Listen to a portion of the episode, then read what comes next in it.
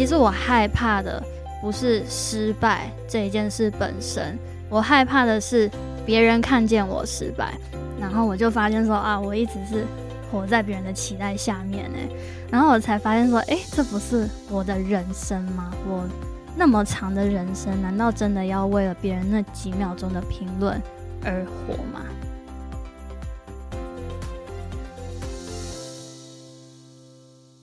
欢迎大家来到女子健心室。不知道大家有没有听过或是穿过云朵衣呢？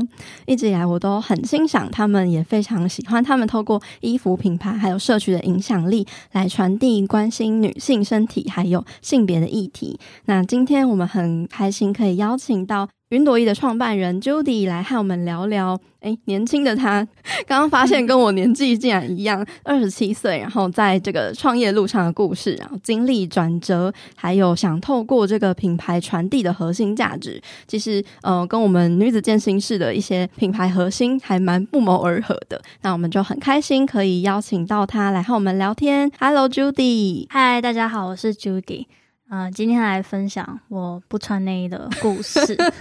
对，我们这是第一次在聊这方面的主题，跟 Judy 会认识也蛮特别的。最一开始的时候是 Judy 来参加我的那个 签书会，对对对，Judy 也差不多从那时候就开始创立了这个云朵衣的品牌嘛。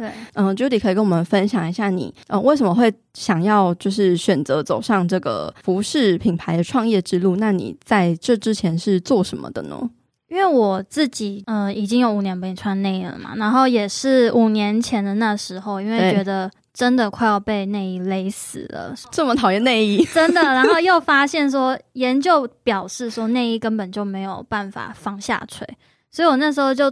感觉被雷劈到，然后就怀疑人生。对，我就觉得说，天啊，我被勒了那么多年，结果就是为了一个就是迷思，所以我就开始不穿内衣。嗯，然后但是不穿内衣之后，还是有遮点的需求，所以我在穿衣服上面就会有很多的限制。然后又觉得市面上的 bra top 其实还是跟内衣一样很紧绷，然后质感不好，又穿不出门。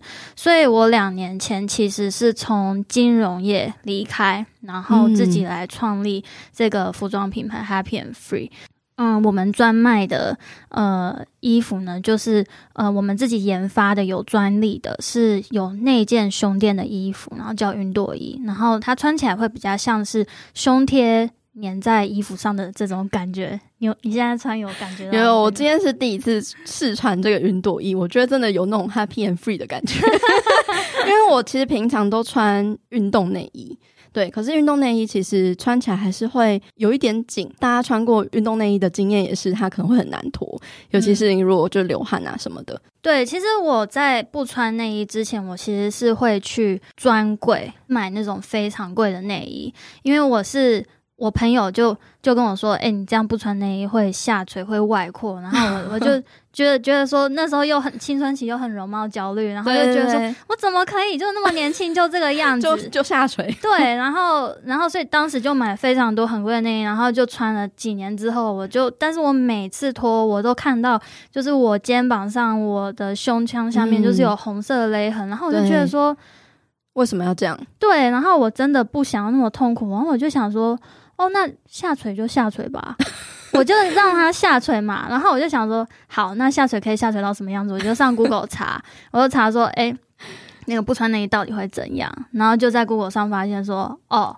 其实不穿内衣不会怎样，就有一个呃法国的科学家，他就有一个十五年的研究，然后他是追踪三百三十位的呃女性，这些女性啊，她是十八岁到三十五岁，她有一半的女生是穿内衣十五年，一半女生是完全不穿内衣十五年，然后过了十五年之后，他就发现说，诶，不穿内衣的那一些女生，她的胸型的外观明显比有穿内衣的还要挺。就是被骗了很久哎、欸，然后就是觉得觉得说，那我就再也不要就是受这一种苦了。嗯嗯，就是想要解放身体的感觉。对对，然后市面上又没有相关在做的，那干脆就自己创立一个吧。但是你从金融业到服饰业，它是一个很不一样的产业。嗯、那你是怎么样子去转的呢？其实一开始还蛮曲折的，因为我们家我爸妈都是金融业。然后我从小也一直以为我要做金融业，然后所以我大学的主修也是财务金融，还有市场营销双主修。然后我在大学的毕业之前，我也是没日没夜的考了一大堆的金融执照，就是为了要呃为金融业的这一条路做准备。所以我毕业之后也呃离开了美国，也到了上海，就是的金融业，然后做。呃，总体经济的研究员，其实要决定离职这件事情，对我家人来讲是蛮惊吓的，因为金融业感就是就是一个同温层，而且大家就知道你会顺顺的这样一直做下去，所以我家人那时候是很惊吓，然后。很不支持。其实我那时候刚毕业，有那么多证照，对我来讲，我的起跑点可能是比别人还要高的。嗯，他说你考那么多证照，你现在来做这这个东西，然后我就说，我那么辛苦考这些证照，其实是要给我自己更多的选择，而不是为了要限制我自己。嗯，所以这是我我跟他们的交代。然后，但他们又会觉得说很奇怪啊，你自己不穿内衣就很奇怪，为什么要跟让大家一样跟你一样不穿内衣？然后，甚至一开始的时候，我妈可能出去吃饭，她就会跟朋友。说哦，希望我早点失败，早点回金融业这样子。然后，所以我一开始，呃，尤其是产品还没做出来的时候，其实我还蛮焦虑，我很怕做错决定。对，但我又很想做这件事情。然后我最后思考，然后我最后发现说，其实我害怕的不是失败这一件事本身，嗯、我害怕的是别人看见我失败。然后我就发现说啊，我一直是。活在别人的期待下面呢、欸，嗯、然后我才发现说，诶，这不是我的人生吗？我那么长的人生，难道真的要为了别人那几秒钟的评论而活吗？然后我就问自己说，那这个东西，云朵衣这个东西，我想不想做？我想做。那我我问说，那我现在不试说，我会不会后悔？我觉得我会后悔。然后我就评估了一下，如果最差的结果我失败，我能不能承受？我回得了金融业吗？我回得了金融业。就算我回不了研究员这个岗位，对，我就从就是他入门的岗位开始做，我绝对回得了那个，因为我们那么年轻，绝对不会因为呃几年不在行业里面，你接下来的人生就进不了这个职业，嗯，对，所以我就觉得说，那我就试试看，嗯，我可能会失败，但是。我还是会拼尽全力的去尝试，因为我觉得说，我既然已经理清了我的需求，这就是我对我自己人生负责的方式。嗯嗯，对，所以我觉得这个品牌啊，它会叫 Happy and Free，不是只是因为不穿内衣是很自由、很快乐。其实这个 Free 其实它是有点跳脱框架的意思，就是我在创业的过程中，我跳脱了我父母对我的期待。我自己给我自己的框架，然后我想通了，我觉得这个框架不是很适合我，所以我决定跳脱这个框架的这一刻，我觉得我很自由，我很有力量，我感到快乐，然后所以这个品牌才会叫 Happy and Free。听了这个过程，我自己也蛮有感触的，因为其实我创立这个女子健身室也是有一点类似的概念，嗯、因为觉得说我们会被很多的规则还有别人的眼光给呃框架住。那但是我们其实都是渴望自由，我们都渴望从这些规则框架还有别人的眼光中跳出来。其实跳出来之后，反而会更有力量。在这路上，我相信你也是经历了一个很孤单的过程，非常孤单。对，完全不知道这个。推出会怎么样？然后你东西还没做出来，可能别人又会有很多的意见啊，嗯、说嗯，或者是甚至是看随你。那你在就是转到服饰的过程中，你就是一个人，然后去去研究这个衣服要怎么塑形嘛，然后去找工厂嘛。对，其实我那时候。因为我身旁的人真的是、嗯、都是金融业，对，然后他们也不是很看好，所以我就真的是一个人在做这些事情。其实我一开始是呃网络上去找工厂，所以其实也踩了蛮多雷的。我第一批货交货的前一个礼拜，他跟我说他不做了，就直接弃单。他弃单就算了，最头痛的是。呃，板子在他那边，他没有要寄还给我的意思。衣服的布料的呃厂商也是他在接洽，然后他也就是完全不给我任何资料，所以我就等于说我自己要全部重找一次，所以我之后是我自己又飞到了大陆，嗯，又找到了他们的中游的厂商，然后再从那个中游厂商再飞到另外一个省去找他下游厂商，就就真的是一家一家找。很想放弃吗？我觉得这条路是自己选的，所以我就是拼尽全力，对，坚持走完。对对对，那时候花了多久的时间去把它做出来？它从无到就是研发完成，可能花了半年的时间。嗯、我一开始的时候，其实呃就有把样衣拿给我朋友穿，然后我那个朋友是就是平常都穿 bra top，所以我觉得就是问他最准。然后他一穿上去，然后他就说这是件垃圾。然后他又说这没有服帖，然后什么？我说你要不要就是再就是穿一天啊，试试看啊。然后然后就是可能你会比较习惯。他说不没有，他说我如果拿到这个东西，我会直接丢垃圾桶。天哪，好狠，天打雷劈！然后就重新的去做了非常多的调整，因为我自己是已经很多人没穿内衣，但是不是大家都这样，所以其实会有一点落差。然后我就是又花了好几个月把这个落差填补完。然后我我再做出一件样衣，然后我在上次之前，我就再把那件衣服拿去给我这个朋友穿，然后他穿上去，他就眼睛瞪大大跟我说超级舒服，哇，他是贵人哎，对，他真是贵人，然后他说超级舒服，我要买十件，没有想到这个。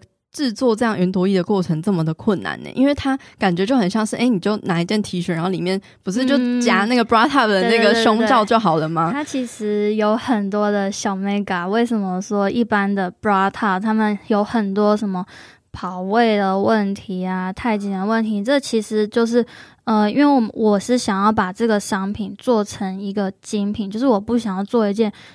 垃圾，因为我被他讲垃圾之后，我就真的是阴影超大的。然后我就想说，我从金融业出来耶，然后我我放弃金融业做这个，我竟然做出一件垃圾，怎么可以这样子？然后我就觉得说不行，我不能做垃圾。然后我就觉得我我的质感，我的衣服一定要非常有质感，嗯，穿出去人家就是很多很多云朵人，他穿我们衣服出去。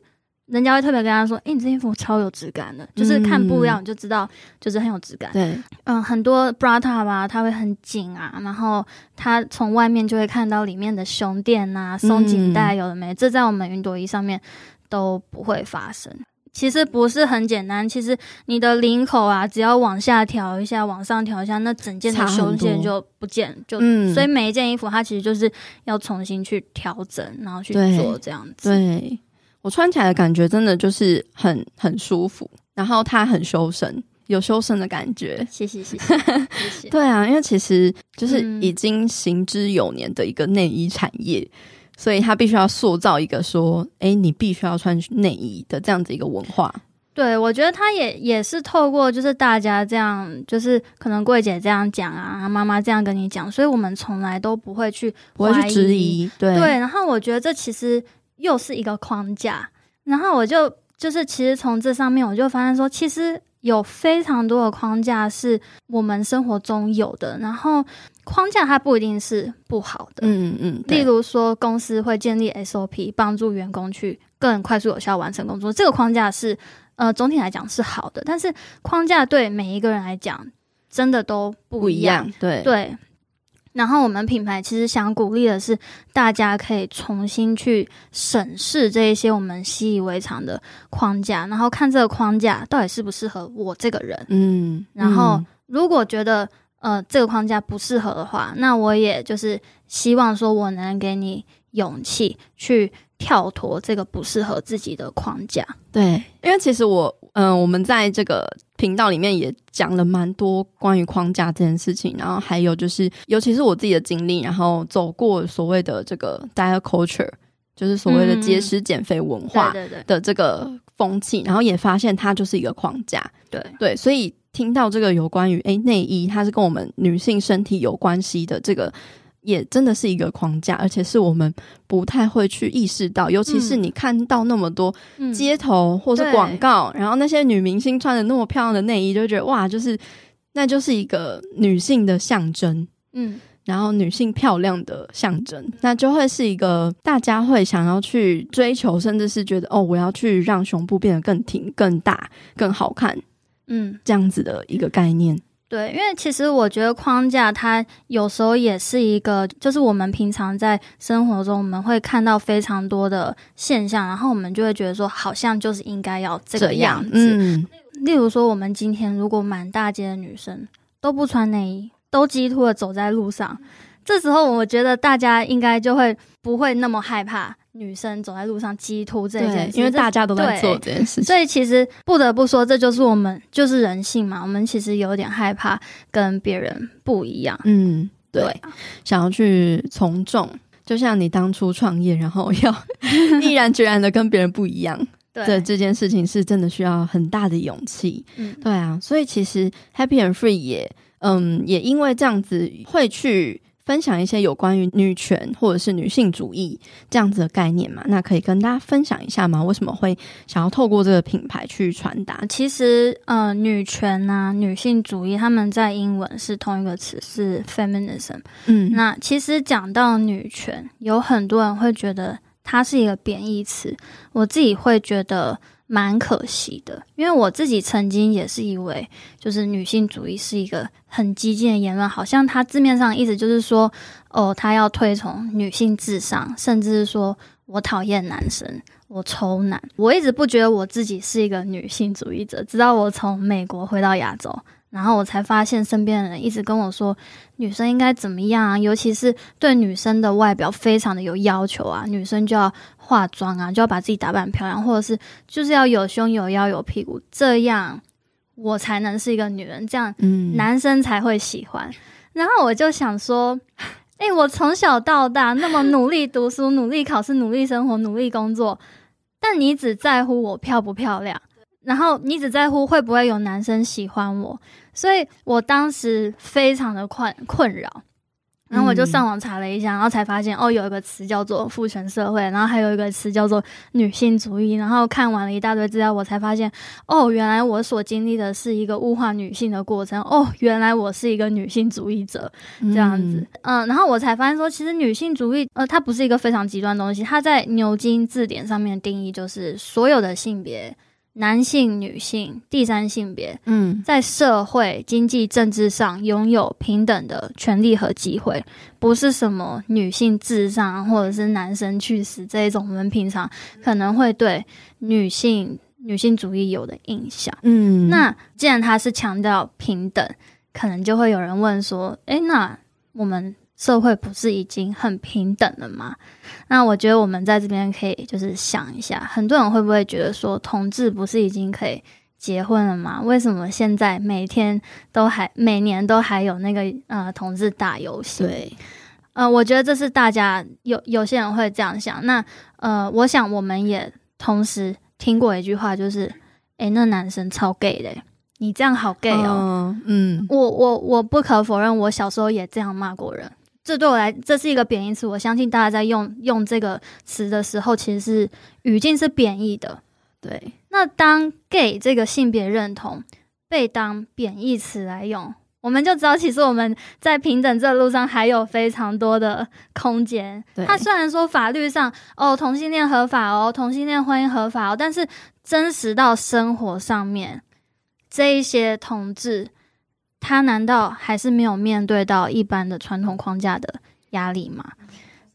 对，他在工作上，他会害怕表现出哦他自己的形象。嗯，我们离平等好像还有一段距离。对，那回到就是女人跟男人是不是平等的？其实我们来到职场上，其实就有看到非常多。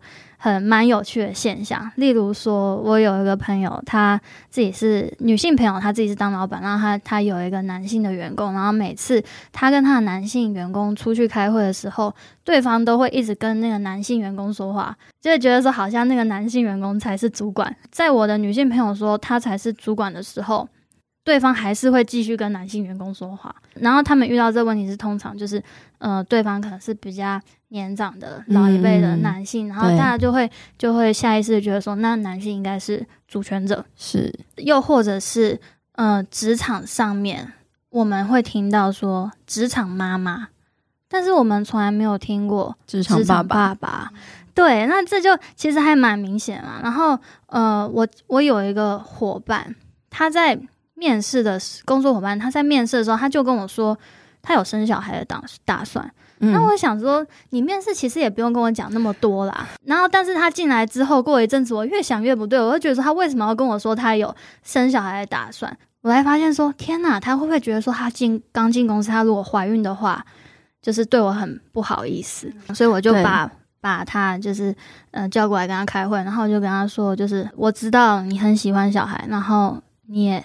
很想要小孩，你要怀孕你就尽量去怀孕，这原来就是你的权利。嗯、然后我身为雇主，我绝对要保障你。然后我跟你保证，你回来还是有这个职位，而且不会受这个小孩的影响。我就这样跟他讲。嗯，他说，然后他就跟我说，其实他有非常多的朋友是因为怀孕对而被各种辞退。嗯，尤其是台北以外，其实这个现象好像还蛮普遍。这也是我。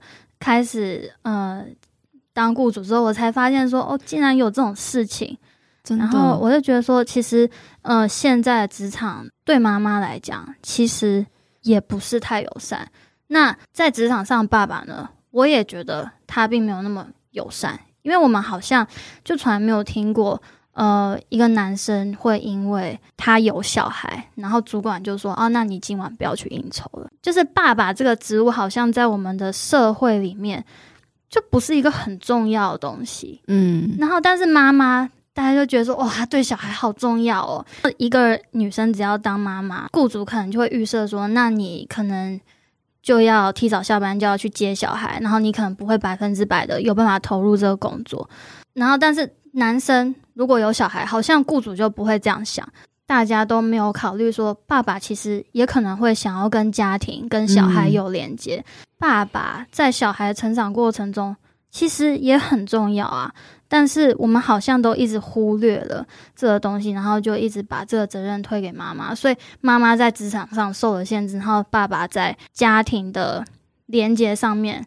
好像就有点被切断了，所以我觉得这一种歧视，它不是说只伤害女生，它其实对男生在情感上面也是一种一种框架，一种框架。嗯，所以女性主义，它它一开始当然是说哦，想要帮女性争取投票权啊、教育权，但是它来到现在，它其实是更关注说，那我们可不可以打破这个性别的框架？我们可不可以让大家？都有，我觉得它就是一个你生而为人本来就可以有的一个权利，不被这些所谓的“诶，你应该要怎么样，你不应该要怎么样”所框架住。嗯、你生而为人本来就是平等而自由的，嗯、你想要在就是不不侵犯到别人的状态下，你本来就可以去做你想做的事情。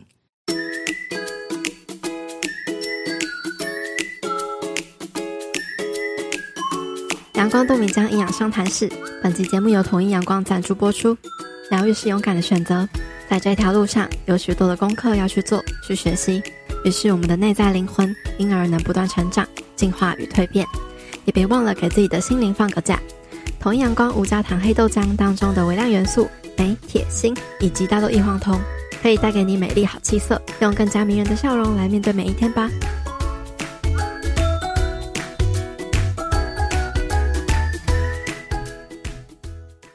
呃，可以分享一个数据，就是台湾有一千七百个呃上市公司，然后里面只有七趴的董事长是女性。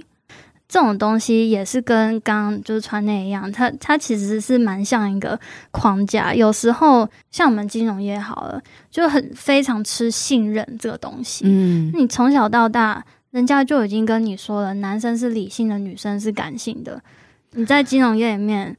你看男生说话是不是？你就觉得说，好像他说的就是对。女生说话，你就觉得说，嗯，我可以再想一下。嗯，那其实我之前在金融业，我是有感觉到这一种这种标签。对，这种标签，我觉得它其实还是存在的。学习女性主义，除了他在追求所有性别平等之外，他其实希望是打破呃父权下面对性别设立的各种标签，这各种框架。然后他其实是想要。接受每一个人的独特，然后让每一个人不要受到性别的框架影响，嗯、然后把每一个人的所有特质发挥到最大化。对，嗯、呃，我也透过这个视角去认识非常多很多观念，例如说女性容貌焦虑啊，可能女性被物化这件事情，现在有一个概念叫做 body neutrality，叫做身体认同、身体中立。嗯、可能我们平常可能面对说，哦，女生的身体很容易被性欲化，诶，那这也是一个话题嘛。然后他也让我知道说，有超多社会议题，我们需要更多人去关注。对，所以我就希望说。我们可以透过这个品牌的力量去推广这一些事情。那你是怎么样子去推广呢？然后有什么样子的故事吗？或者是有没有受到什么样子的一些负面效果吗？嗯、呃，其实我们从去年。的九月就开始推出我们第一个企划，就是刚刚说到的 Body Neutrality 身体认同的这个企划。然后我们之后陆续也推出了介绍女性主义是什么的企划，然后还有四月有推出一个性暴力防治企划，六月推出一个同志教育的企划。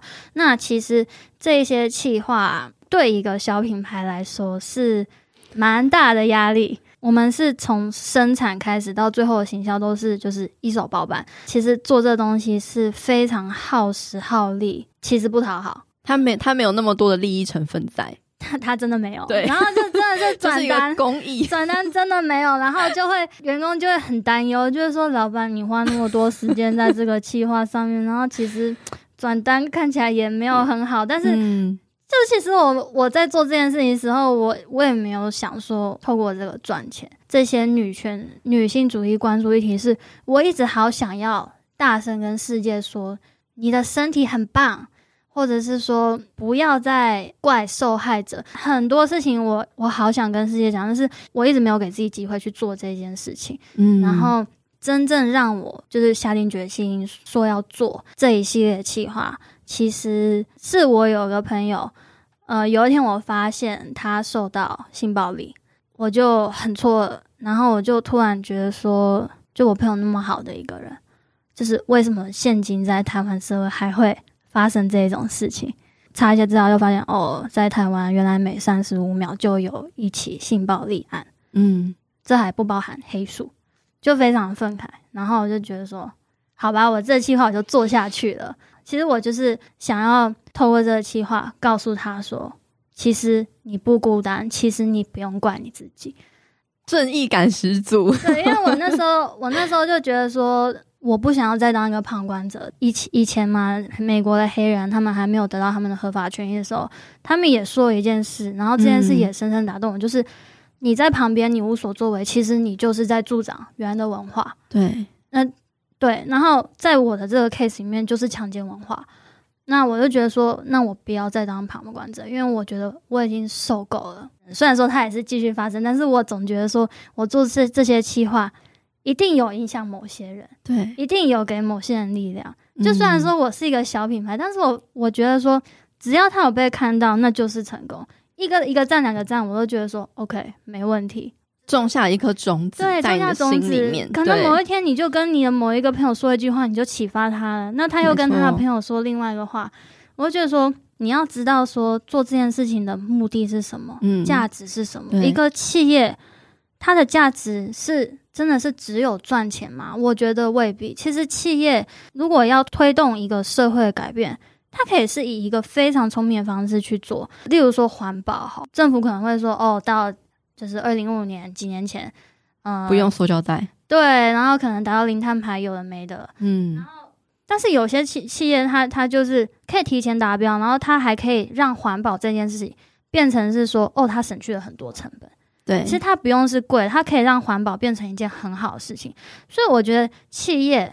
是有力量，而且他有这些责任去做这一些事情。嗯，那我就觉得说，这个东西目的就不是转单，这目的就是说给世界一个宣言嘛，就是这东西不对，就是我们一起把这东西对去改变。嗯，因为我们每一个人都可以是改变的力量，透过企业品牌的影响力，有可能能够扩及到更大，真的很棒诶。因为其实我们常常会觉得自己好像。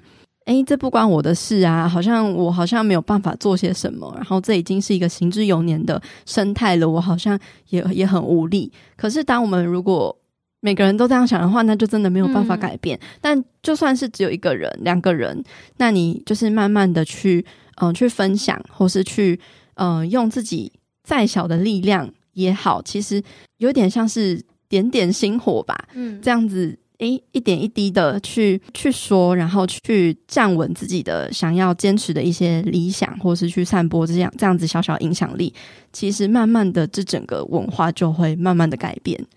虽然还不知道要等多久，但是至少真的会有所改变。今年年底要选举了，我相信很多人都会去投票。嗯，如果我们都相信我们这一票会发生什么改变的话。我觉得我们就可以相信说，我们今天，例如说我在在 IG 上面，诶，看到 Happy and Free 这个企划，觉得还不错，这理念我赞同。他去分享，你分享这个动作，其实就跟你投下这一票一样，我们都相信我们力量，嗯、而且它绝对会影响周边的人。所以就是。请各位听众帮忙多多的分享，呃，Happy and Free，还有我们的这个很棒的理念哦。因为其实有大家的分享，其实才是能够助长这个影响力，能够扩及到更多人的一个方式。就是尤其是性暴力气这个气话，其实性这个东西一直都是大家会避免的话题。然后你说到性暴力，更不用说好，就是大家就完全避免不提，好像不提它就不存在一样。这其实。很像那个佛地魔一样，不能说，对，不能说，但但好像不提它就不存在，但是其实伤害是真真实实的。有的。然后我那时候在做这个企划，我才发现说，其实仔细问身边女生，几乎每一个人都有都有受过这种性暴力。然后我在做这个企划，我做到最后，我发现。我原来以为不关我的事，我原来以为就是我好像就我很好，就做到最后发现哦，我自己竟然有十几个故事都是性暴力，然后我是做做到最后才发现哦，原来有这些回忆哦。就其实我们大脑会会去回避掉一些比较不舒服的对，会保护，所以我就、嗯、就不会去想。但其实我发现哦，原来原来有，原来有，然后去打开这些心结之后，我也觉得我好像更了解我自己。我觉得他对我。意外的收获啊！这个企划、嗯、就是我们如果不为自己站出来，我们不为其他女生站出来，那到底谁会谁会站出来？对，谁会站出来？我们一定要从自己开始啊！嗯、因为这是我们的人生，我们的世界，我们所待的环境，我们可以有力量让它变得更好，嗯、包容、多元、友善、平等。嗯，我觉得这真的是大家可以一起努力的方向。没错，我们这一集呢，就是带领大家去 看见许多的框架，然后是我们都是有选择的，可以去跳脱。那也许你跳脱出来，你会感到更加的自由。做云朵衣，就是其实是希望说，女性在做自己，例如说在工作、在上学，可以。更专心的做，不要因为说上学上到一半，然后就觉得哦内衣好紧哦，然后就因为我学生时代就一边上一一边拉那内衣，就觉得哦哦对，因为他还要调整，对，然后就一直调，嗯、然后下课的时候就要去厕所在面，就是把那个拨回来。其实，所以我就觉得说，我希望能够让女性能够更自在，然后不用说因为你没穿内衣就。驼背啊，畏畏缩缩的，这样就是可以很自在、很自信的去做你喜欢做的事情。嗯嗯嗯，对。你们有出很多种就是不一样的版型嘛，在衣服上。对对对，其实我们除了做 T 恤、背心之外，我们还有做一些办公室洋装啊、露背洋装，就是希望说，嗯、各种场合对都可以穿。嗯。最近又推出了云朵衣三点零，就是第三个改版。之前云朵 T，尤其是 T 恤这个部分，其实你的呃胸部可能比较大啊，或者是可能像我妈，她可能五十几岁，胸部比较大，会比较下垂的话，比较没有办法遮住它的点。然后，但是云朵衣三点零就设计了三个胸高，所以就可以自己调整胸贴的这个位置，希望能够容容纳更多的身形啦。那你们未来有想要朝向什么样子的目标前进吗？还是希望能够推出更多就是不同风格的衣服，有更多元的衣服可以选择。对，对，然后也希望说在未来能够推出更多的。企划支持就是女性，对，然后打破更多的框架，还有很多话想要说。我相信 太多了，对，对，太多框架需要打了，真的。好，那如果最后有一句话或一段话可以送给我们听众的话，Judy 会想要送给大家什么样的话吗？就是相信自己就是改变的力量。然后我也希望能够给大家勇气去跳出那个不适合你的框架。一起给予大家勇气，然后也希望大家可以多多分享，就是这些这么好的理念。好，那今天非常感谢 Judy 的分享，谢谢，谢谢也谢谢大家的收听。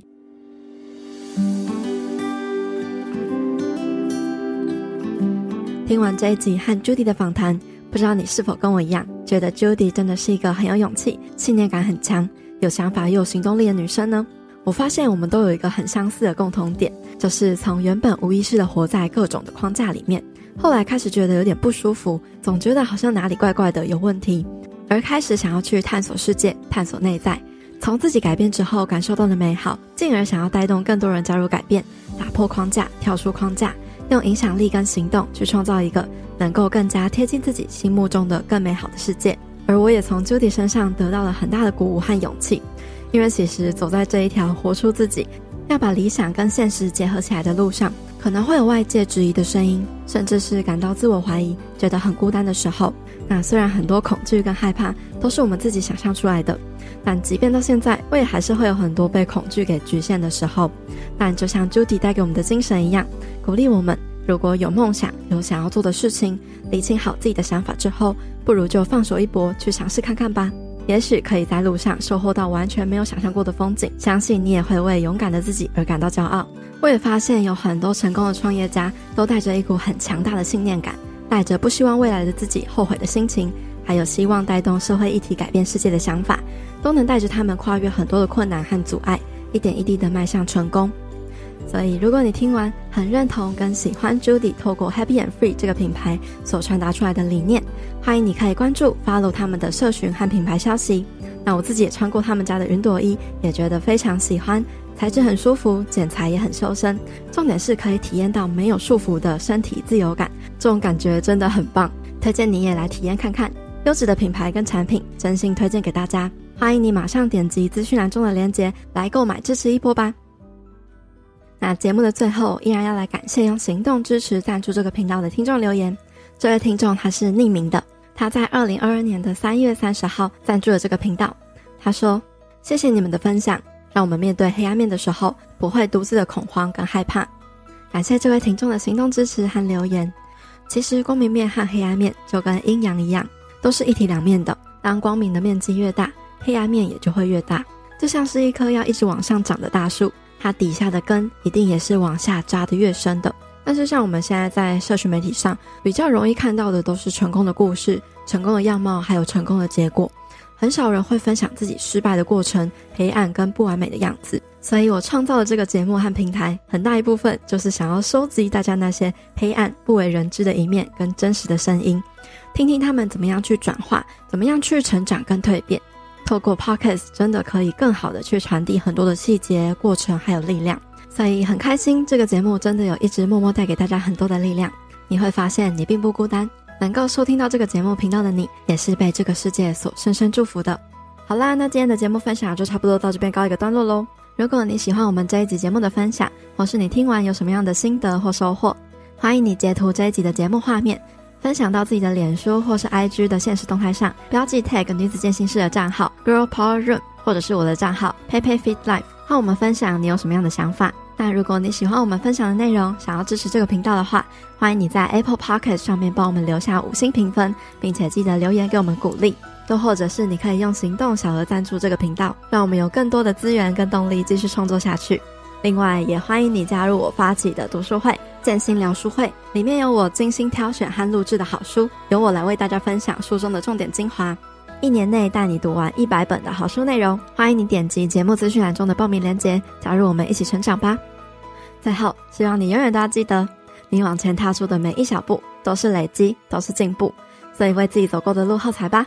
女子健心室，我们下次见喽，拜拜。